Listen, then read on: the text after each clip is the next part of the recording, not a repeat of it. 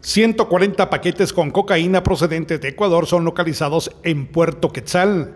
En un trabajo interinstitucional realizado en el puerto Quetzal, Escuintla, Guatemala, policías de la Subdirección General de Análisis de Información Antinarcótica, SGAIA, en coordinación con el Ejército de Guatemala, Ministerio Público, la SAT y el Ministerio de Agricultura, Ganadería y Alimentación, MAGA, localizaron 140 paquetes con cocaína ocultos en una cisterna procedente de Ecuador. Desde Emisoras Unidas Quichén, el 90.3 reportó Carlos Recinos, primera en noticias Primera en Deportes.